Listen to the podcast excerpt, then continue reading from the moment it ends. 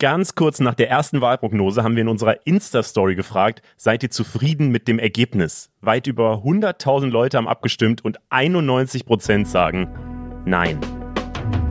Hi, ich bin Leo aus der Funkzentrale in Mainz und wir müssen unbedingt über die Bundestagswahl gestern sprechen. Nochmal kurz zusammengefasst. SPD hat mit gut 25 Prozent am meisten Stimmen bekommen. Kurz danach kommt die Union mit ihrem schlechtesten Ergebnis ever. Beide zusammen könnten wieder zusammen regieren, wollen das aber eher nicht. Und das heißt, es wird wohl ein Dreierbündnis geben mit Grünen und der FDP. Zumindest sieht es aktuell so aus. Die Frage ist dann nur noch Grüne und FDP zusammen mit der SPD unter Kanzler Scholz oder zusammen mit der Union unter Kanzler Armin Laschet. Politik-Nerds sagen dazu Ampelkoalition oder Jamaika-Koalition. Meine Frage ist aber vor allem, was heißen diese Koalitionen eigentlich für uns? Darum geht's heute. Hier ist der Funk-Podcast Let's Go. Und bei mir ist Jan Schippmann von unserem Politikformat Die da oben. Moin Jan. Moin. Wie lief denn deine Wahl gestern eigentlich? Es gab ja ein paar Probleme bei der Wahl in Berlin, was man so hört. Äh, ging erstaunlich reibungslos, ehrlich gesagt. Ich bin da rein, hab 10 Minuten, 15 Minuten gewartet, durfte fünf Kreuze machen und bin wieder raus. Okay, dann hast du Glück gehabt. Es gab ja auch Stellen, wo man mehrere Stunden warten musste oder äh, wo dann plötzlich die Wahlzettel ausgegangen sind und es dann noch mal länger gewählt werden musste. Gut, äh, dass du da nicht betroffen warst. Aber wir wollen jetzt gleich mal reden, was aus diesem Ergebnis, was uns da gestern vorgelegt wurde, eigentlich folgt. Aber erstmal nochmal zum Ergebnis selber. Es war ja relativ nah an den Wahlumfragen der letzten Wochen dran. Trotzdem, gerade aus der Perspektive von Anfang des Jahres, bist du überrascht, was, wie sich jetzt entwickelt hat? Überrascht würde ich jetzt nicht sagen, das war ja irgendwie ein Stück weit ein Prozess, aber wenn man das jetzt irgendwie mal einfach mal jetzt den Umfragen im Mai oder so gegenüberstellt, dann haben die Grünen sich halt quasi halbiert zum Beispiel. Das ist halt einfach auch insane, wenn man sich das einfach mal irgendwie in, in Kopf in Kopf tut. So, also das es sind schon so ein paar Sachen, die sich in den letzten Monaten in krassen Dynamiken äh, verfestigt haben. Mhm, jetzt steht ja auch die große Frage im Raum eben, ich habe es schon gesagt, Ampel oder Jamaika-Koalition. Aber rein theoretisch wäre ja auch eine große Koalition möglich. Und ich habe mir dann gedacht, so ja, vor vier Jahren bei der letzten Wahl waren wir ja eigentlich in genau derselben Situation. Da haben auch alle gesagt, es wird wahrscheinlich ein Dreierbündnis, nie mehr große Koalition. Und dann wurde es aber am Ende doch wieder die große Koalition aus Union und SPD. Kann das nicht passieren, dass das jetzt einfach wieder passiert, dass diese Verhandlungen scheitern und am Ende doch wieder die Union mit der SPD zusammen reagiert? Sag niemals nie, aber es ist noch mal deutlich unwahrscheinlicher, als es bei der letzten Wahl war. Da gab es ja quasi die Option Jamaika oder GroKo und äh, Jamaika ist wirklich überraschend gescheitert. Und äh, jetzt haben wir drei mögliche Koalitionen und das Tischtuch bei der GroKo ist noch mehr zerschnitten, als es letztes Mal schon war. Also äh, es hat quasi jeder schon gesagt, da haben wir überhaupt keinen Bock drauf. Und da jetzt der Bevölkerung zu verkaufen, ja, nochmal drittes Mal GroKo, das äh, es ist sehr, sehr unwahrscheinlich. Und diesmal wäre es ja zumindest auch anders, weil diesmal die SPD die stärkste Kraft wäre. Das finde ich irgendwie auch interessant. Lass mal kurz auf die Union gucken. Sie hat das schlechteste Ergebnis ihrer Geschichte hingelegt. Acht Prozentpunkte runter im Vergleich zum letzten Mal. Ähm, jetzt wird natürlich immer gesagt, ja, Laschet ist schuld und das Lachen äh, ähm, nach der Flutkatastrophe und so. Ich finde aber das Krasse auch, letztes Mal, bei der letzten Wahl, ist sie ja auch schon um acht Prozentpunkte runtergefallen. Also 2013, vor zwei Wahlen, da hatte sie noch über 40 Prozent. Kann man das jetzt einfach als Trend begreifen? Also, oder einfach weiterrechnen? Also nächstes Mal hat sie dann nur noch 17 Prozent oder so. Ist das die Zerstörung der Union? Ist das wirklich ein Prozess, der gerade stattfindet? Ja, das, das ist, es hat viele Ursachen, sagen wir mal so. Ich meine, natürlich, es gibt zum einen die, die Merkel-Frage. Ähm, Merkel hat sehr, sehr viel einfach nur aus Selbstverständnis abgegriffen. So, also Leute haben gesagt, das ist die Angela Merkel, die finde ich gut, die wähle ich. Jetzt sagst du aber gleichzeitig auch, das ist ja schon mal runtergegangen und da war Merkel ja auch schon da. Das hat natürlich auch andere Ursachen. Damals war die sogenannte Flüchtlingskrise eine Sache, wo viele Leute ähm, stark von tangiert waren. Ähm, unterm Strich muss man jetzt gerade mit also würde ich jetzt so analysieren, dass ähm, das Schutzschild Merkel jetzt wegfällt. Ähm, das ist nicht alles Laschets Schuld, aber Laschet ist nicht stark genug, um sich da vorzustellen und durch seine Person davon abzuhalten, quasi, dass da jetzt richtig, richtig was einprügelt. Aber glaubst du, dass es realistisch ist, dass zum Beispiel bei der nächsten Wahl die Union wieder es schafft, über 30 Prozent zum Beispiel zu kommen? Weil die SPD, auch wenn sie jetzt wieder stark geworden ist, schafft es ja nicht.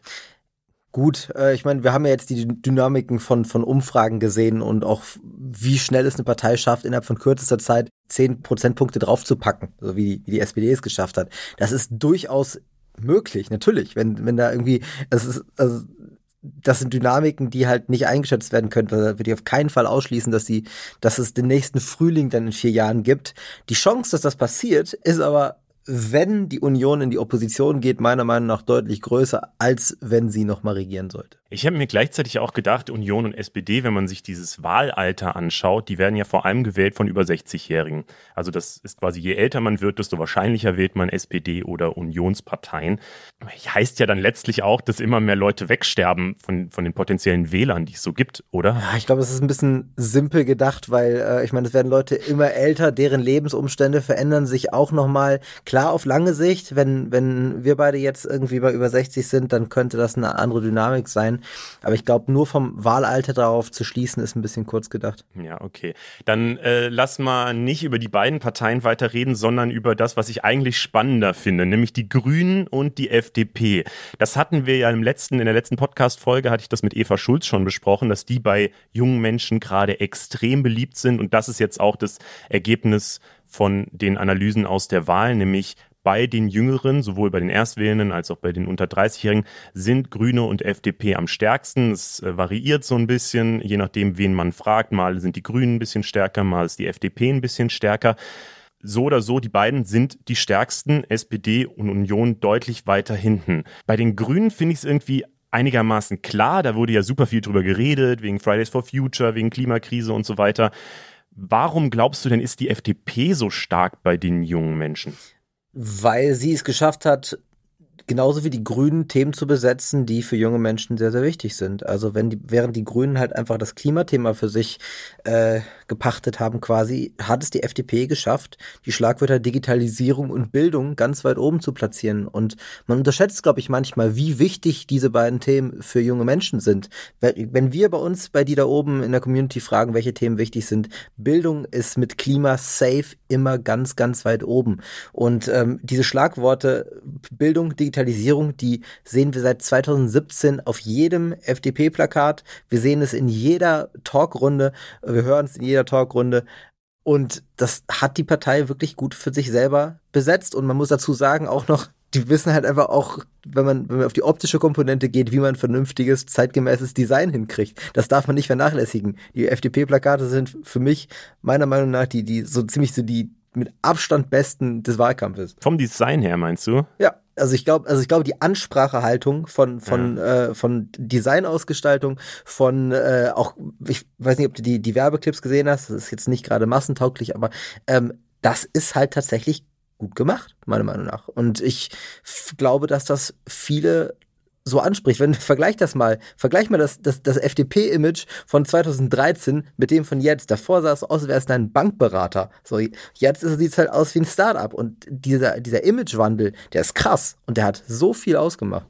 Ich glaube ja auch, dass es äh, viel ausmacht, dass die jungen Menschen eben vorne stehen, also sowohl bei den Grünen, wo Annalena Baerbock mit 40 äh, vorne die Partei repräsentiert, als auch Christian Lindner, der ja bei jungen Leuten ultra beliebt ist. Also wir hatten ja unsere Kreuzverhöre bei Funk auf YouTube, also so ein Interviewformat, und da war das äh, Video von mit Christian Lindner, das Interview, war mit Abstand das erfolgreichste, so weit über eine Million Klicks hat es mittlerweile. Das ist schon heftig.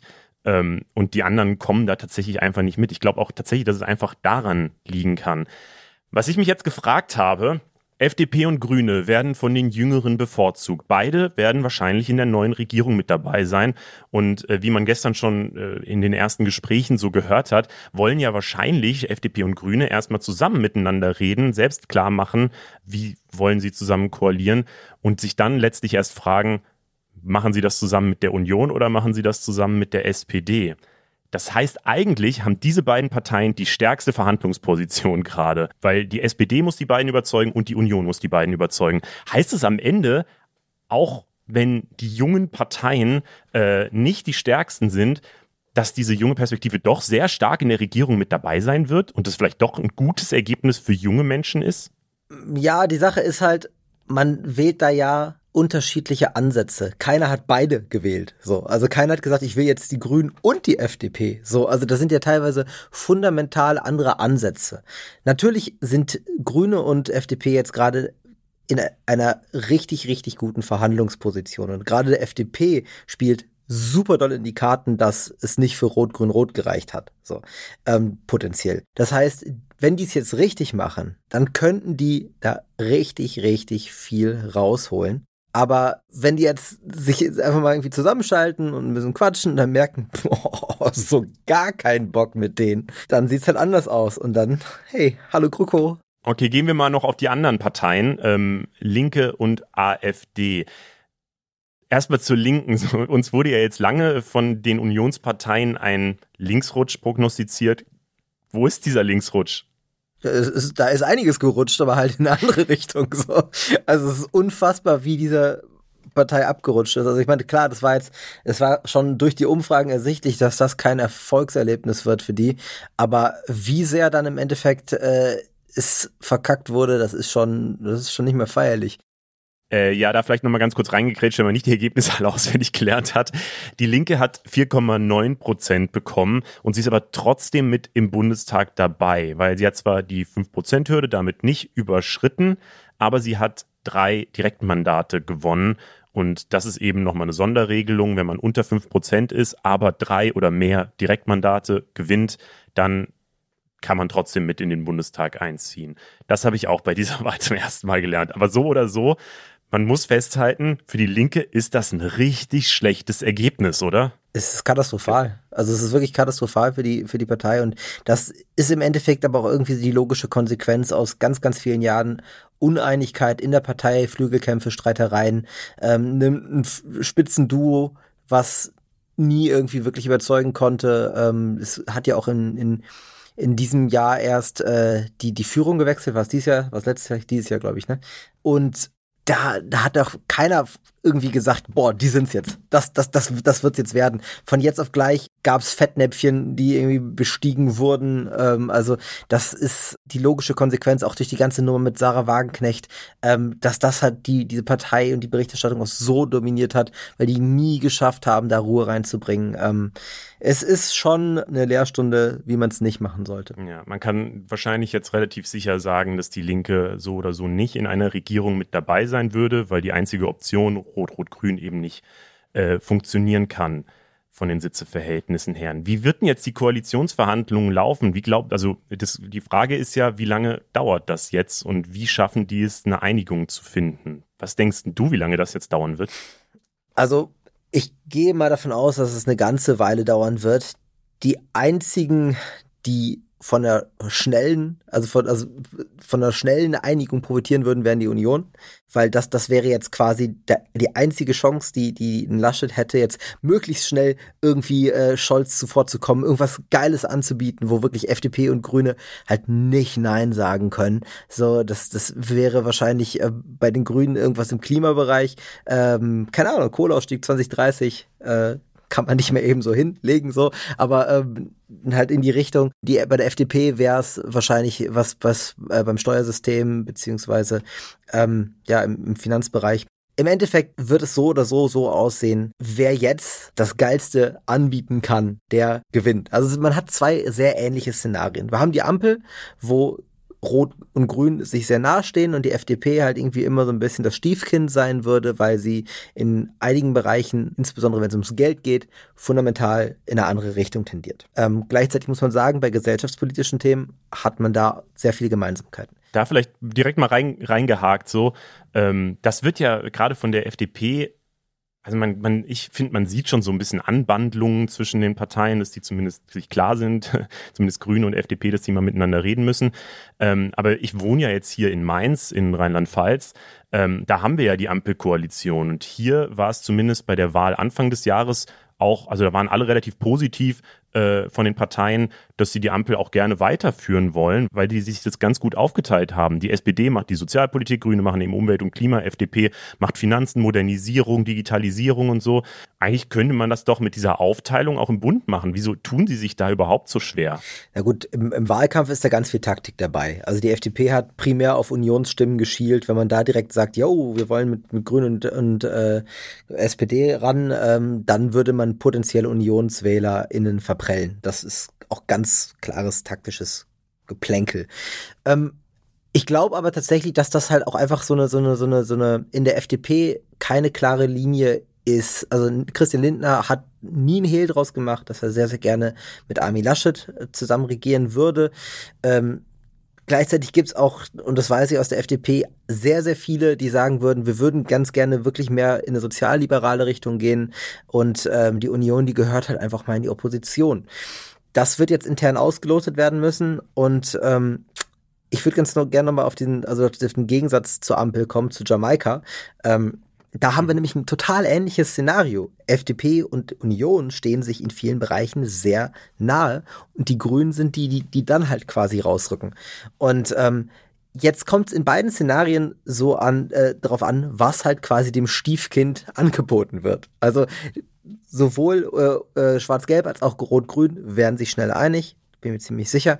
Und dann quasi der, der, der, der Königsmacher oder die Königsmacherin daneben, ähm, die muss halt irgendwie befriedet werden. So, und halt irgendeinen Grund haben, da reinzugehen. Ähm, und da kommt es halt jetzt drauf an, wie hart gepokert wird. Und ähm, bei den Grünen kommt halt noch hinzu, da ist auch ganz, ganz viel zu verlieren. So, also wenn die Grünen jetzt die ganze Zeit sagen, wir wollen die Union in die Regierung, äh, in die Opposition schieben, ähm, wir sind jetzt quasi, wir stehen für einen Aufbruch, ihr habt es über Jahre hinweg verkackt und dann geht man mit dem großen Wahlverlierer zusammen in eine Koalition, das ist nicht glaubwürdig. Also wenn die Grünen da nicht wirklich richtig, richtig, richtig krass was für sich rausholen, dann können die es auch richtig verkacken. Es müsste ja auch, also ich glaube, ich glaube, man muss ja auch die Perspektive mal in vier Jahren machen, wenn äh, in vier Jahren rauskommt, äh, dass alle Kohlekraftwerke noch weiterlaufen, trotzdem bis 2038 und die Grünen sind aber in der Regierung zum Beispiel oder es wurden sonst auch nicht viele Klimamaßnahmen beschlossen. Ähm, ich glaube, so eine Regierung könnte sich, also das wäre ja tödlich für die Grünen, wenn man in vier Jahren dann da sitzt und sagt, okay, die waren jetzt in der Regierung, haben aber auch gar nichts verändert. Und ich glaube, die Gefahr ist ja relativ hoch, wenn die jetzt zum Beispiel in Jamaika-Bündnis gehen würden, oder? Ja, definitiv. Also das, das, das kann auch ganz, ganz doll nach hinten losgehen und dann können wir Dynamiken, äh, die es bei der Linken gab, auch ganz schnell bei den Grünen sehen. So, also das, das, die haben da ganz, ganz, ganz viel zu verlieren und das äh, werden sich äh, die die EntscheidungsträgerInnen da zweimal überlegen, ob das eine Option ist. Es ist im Endeffekt kommt es wirklich darauf an, was können sie rausholen und ist es das wert, das zu riskieren. Aber das heißt, man kann es dann aus deiner Sicht zusammenfassen, äh, die Ampelkoalition bedeutet eben Rot-Grün mit irgendwas, was sie der FDP geben, ob das dann keine Steuererhöhungen sind oder ähm, besondere äh, Anreize zur Digitalisierung oder bessere Bildungspolitik oder sowas. Oder es ist schwarz-gelb und dann wird sehr viel auf Klima geschielt, weil das ist ja wahrscheinlich das, wofür die Grünen am meisten stehen. Es ist halt einfach immer eine Frage von Priorisierung. Es wird bei beiden Bündnissen immer so sein, dass sich bei den meisten Themen nur zwei Leute einig sind. Ähm, also zwei Parteien einig sind. Und ähm, man muss gerade bei der Ampel schauen, da gibt es auch, wie gesagt, viele Sachen, wo man halt auch wirklich einiges verändern könnte, also gerade im gesellschaftspolitischen Bereich, Cannabis entkriminalisieren, Sterbehilfe vereinfachen, da gibt's hier 219a abschaffen, den, den, den, den äh, Werbeverbotsparagraphen bei, bei Abtreibung. Das würde super schnell gehen. Das, das ist kein Ding. So, das läuft. Aber man muss halt schauen, die größte Divergenz zwischen Rot-Grün und der FDP ist halt beim Geld. Und das Geld ist halt das, was, was man braucht, um alles umzusetzen. So, also wenn man wirklich fundamentale andere Ansichten hat, wie Dinge finanziert werden sollen. Also man muss sich das Steuermodell der, der, der äh, von, von SPD und Grünen mal anschauen. Das setzt ganz, ganz hart darauf, dass halt die oberen Einkommen wirklich deutlich mehr belastet werden. Das ist halt ab 150.000 im Jahr und viel mehr noch drauf. Also das ist wirklich relativ weit oben. Aber die FDP möchte halt auch die entlasten. Und wenn man schaut, da, da, da sind ungefähr, wenn man das, wenn man das gegenrechnen würde, vom, da gab es ja verschiedene Erhebungen, bis zu 100 und mehr Milliarden, die da Unterschied wären im Haushalt. So, das muss halt erstmal irgendwie geklärt werden. Und das ist halt in vielerlei Hinsicht die Grundlage für alles. Und ich glaube, wenn man dann sagt, okay, ja, keine Steuererhöhung, aber halt auch keine Steuersenkung, im Endeffekt sind wir dann irgendwo da, wo im Endeffekt alle so ein bisschen es versuchen würden, als Erfolg zu verkaufen, aber so ein Erfolg wäre es halt nicht. So, also die, F die FDP hat halt, halt da hart drauf gesetzt im Wahlkampf. Und das wird halt das Ding werden, wo ich halt, wenn ich mit Lindners Sprache äh, ausdrücken möchte, ein bisschen die Fantasie fehlt, äh, wie das zusammengehen soll. Okay, aber die Fantasie will ich jetzt trotzdem nochmal anzapfen. Was glaubst du denn, wird es? Also irgendeine Entscheidung muss ja getroffen werden. Du beschäftigst dich sehr, sehr viel mit Politik. Das heißt, äh, du hast wahrscheinlich schon viele der Sachen so ein bisschen durchdacht. Äh, was glaubst du denn ist die realistischste Option am Ende des Tages? Wird es Ampel Jamaika oder wird es vielleicht sogar Neuwahlen? Auch das ist ja eine Möglichkeit. Also Neuwahlen glaube ich nicht. Das wird es nicht geben. So. Das kann ich schon mal so sagen. Äh, wir haben jetzt wirklich drei Koalitionen, die möglich wären. So. Und ähm, gerade gerade die Union hat so viel zu verlieren, wenn es um Neuwahl geht. Also das ist, das, da würde man im Zweifelsfall lieber eine GroKo als Juniorpartner machen. Da lehne ich mir mal aus dem Fenster. Ja, da könnte man plötzlich mit Söder ankommen, ne? Das könnte ja dann wieder das ja, rumreißen ja, aus Unionssicht. Kann man alles taktieren, aber das wird es nicht geben. Neuwahlen wird, also das, das okay. ist ja auch wirklich, weil, weil, es gibt drei Koalitionsoptionen und dann äh, kommt man in keiner zusammen. So, das ist ja wirklich eine fundamentale Absage an an das äh, die die WählerInnenentscheidung. Ähm, man muss natürlich erstmal die nackten Zahlen angucken. Scholz liegt ungefähr zwei Prozentpunkte vor der Union. Die SPD hat dazu gewonnen. Die Union hat das schlechteste Ergebnis ever eingefahren. Das ist jetzt erstmal schon so ein, so ein Status quo, wo man sagen muss, das ist keine gute Verhandlungsposition. Und äh, es sagen ja schon äh, Michael Kretschmer und äh, ich glaube Rainer Hasehoff war es aus, äh, aus dem Osten, Sachsen-Anhalt und Sachsen, wir sind nicht in der Position, hier eine, eine, eine Regierung zu bilden. Also wenn die, wenn die Ministerpräsidenten zum eigenen Haus schon sagen, ey, das können wir, das, das wir doch nicht, dann ist das schon mal am Tag nach der Wahl schon eine Ansage so. Ähm, ist, man muss jetzt, aber da hole ich jetzt einfach mal kurz weiter aus, weil man es muss. Für die Union hängt krass viel dran. Wenn Laschet wirklich es nicht wird, dann braucht die Union einen neuen Vorsitzenden. Das gibt mega Stress, weil dann kann Laschet nicht weiter Union äh, CDU-Vorsitzender sein. Ähm, und in NRW kann der auch nicht mehr antreten, weil der wird nächsten Jahr, da wird auch gewählt. Das heißt, als Ministerpräsident kann der da auch nicht wieder in, in, ins Rennen gehen. Das heißt, sie müssten Ersatz an der also beim Vorsitzenden suchen und sie müssen halt in NRW noch einen Ersatz kriegen. Das heißt, es wäre richtig, richtig Stress. Und da kann man sich halt aus der Position halt eben vorstellen, dass in super relevanten Bereichen Zugeständnisse gemacht werden, wo die Grünen sagen, das kann ich nicht ablehnen. Ähm, unterm Strich, also um es zu vereinfachen, sind sich alle Parteien darüber bewusst, wer das Ding gewonnen hat. Auch wenn es kein, kein Landslide-Victory war. Also es gibt jetzt keinen, der irgendwie 5, 10 Prozentpunkte vorne liegt, wie es früher mal war. Ähm, aber es sind sich schon alle darüber bewusst, wer da gut steht und wer mit dem Rücken zur Wand. Aber glaubst du, das klang ja jetzt bei äh, deiner Jamaika-Option, klang ja jetzt so ein bisschen so, als wäre das am Ende eine Koalition aus FDP und Grünen mit dem Kanzler Laschet, aber sonst hat die Union da auch nicht viel zu sagen.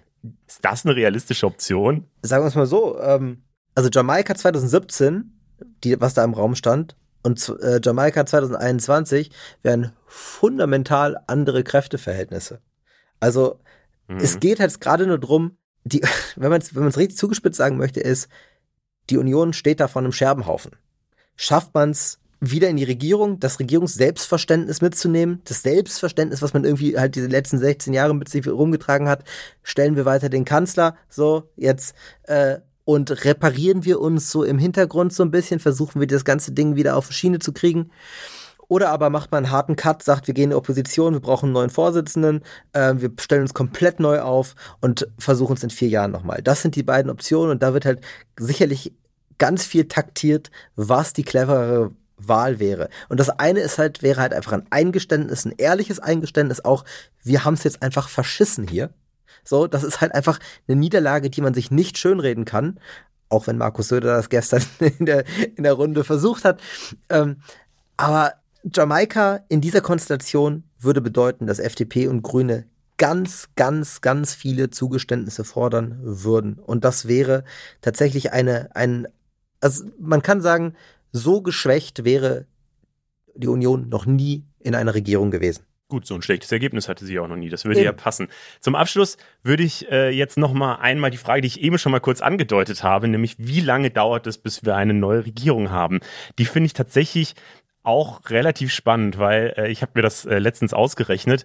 Ähm, Merkel ist ja schon 16 Jahre lang Kanzlerin. Ähm, Helmut Kohl war auch 16 Jahre Kanzler. Der war dann aber noch ein paar Tage länger, weil auch da ja die Koalitionsverhandlungen äh, bisschen gedauert haben. Wenn Merkel bis zum 19. Dezember Kanzlerin werden, also blieb, bleiben würde, dann hätte sie die längste Kanzlerschaft in der Geschichte der Bundesrepublik Deutschland. Glaubst du, bis dahin haben wir eine neue Regierung, einen neuen Kanzler oder nicht?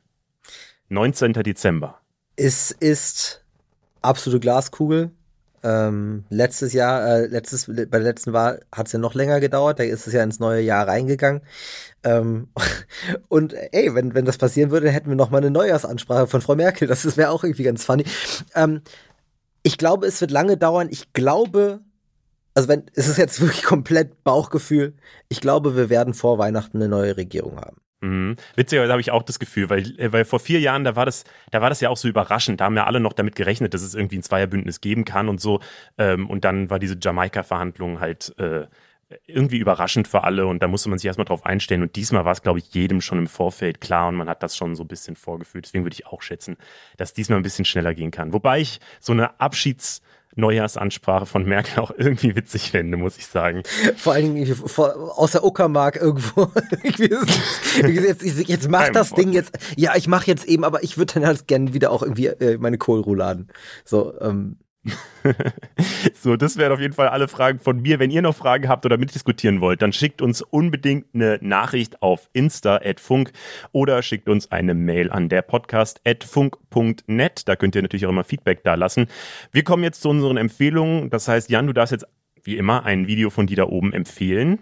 Ich glaube, ich weiß schon welches. Ja, wir haben uns da gestern Nacht die Ohren, äh, die Nacht um die Ohren geschlagen. Ich habe vier Stunden geschlafen, ich bin sehr müde, aber wir haben noch in der Nacht aufgezeichnet, wie es jetzt weitergehen kann. Ähm, und das kommt heute raus. Wir haben uns die Koalitionsoptionen genauer angeschaut, haben nochmal zusammengefasst, wo läuft's, wo hakt's und äh, das wird heute im Laufe des Tages erscheinen und ähm, das würde ich einfach allen einfach mal ans Herz legen. Einfach mal allen ans Herz legen, die gar nicht genug von Politik kriegen können. Ähm, wenn ihr genug von Politik kriegen könnt und mal was ganz anderes in euren Kopf reinstecken wollt, äh, dann empfehle ich euch Unlock der Podcast. Das ist ein ganz neues Projekt von uns. Unlock ist eigentlich eine Serie auf YouTube, die wir gestartet haben und die hat zwei Besonderheiten. Nämlich erstens wird alles aus der Perspektive des Handys erzählt. Ähm, das heißt, man sieht quasi alles aus der Kameraperspektive oder auch manchmal Nachrichten und so. Ähm, und die zweite Besonderheit ist, dass es immer pro Folge zwei Videos gibt, weil bei Unlock sieht man immer zwei Perspektive auf eine Geschichte. Das heißt, in dem einen Video sehe ich die eine Perspektive, in dem anderen Video sehe ich die andere Perspektive und kann mir dann eine eigene Meinung bilden. Das, äh, das Ganze geht rund um Beziehungsthemen, also sehr weit weg von politischem. ähm, und in dem Podcast dazu werden diese Beziehungsthemen dann eben nochmal länger besprochen und das kann ich wirklich sehr empfehlen. Zum Beispiel die neueste Folge, da geht es um Fetische und wie man selbst für sich rauskriegen kann, was man so mag. Eine Frage, die sich jetzt auch FDP und Grüne stellen müssen, kann man, kann man sagen, um diesen Bogen nochmal zu spannen. Vielen Dank, Jan, äh, für deine ganzen Infos. Ich fand es richtig spannend und bin jetzt auch richtig gespannt, was in den nächsten Wochen so passiert. Danke dir. Danke dir. Jan Schippmann ist Redaktionsleiter und Haus bei die da oben, findet ihr auf YouTube und Insta. Wir sind Funk. Funk ist ein Angebot von ARD und ZDF. Und jetzt müsst ihr einmal ganz leise sein, weil das ist ein Igel. Ciao.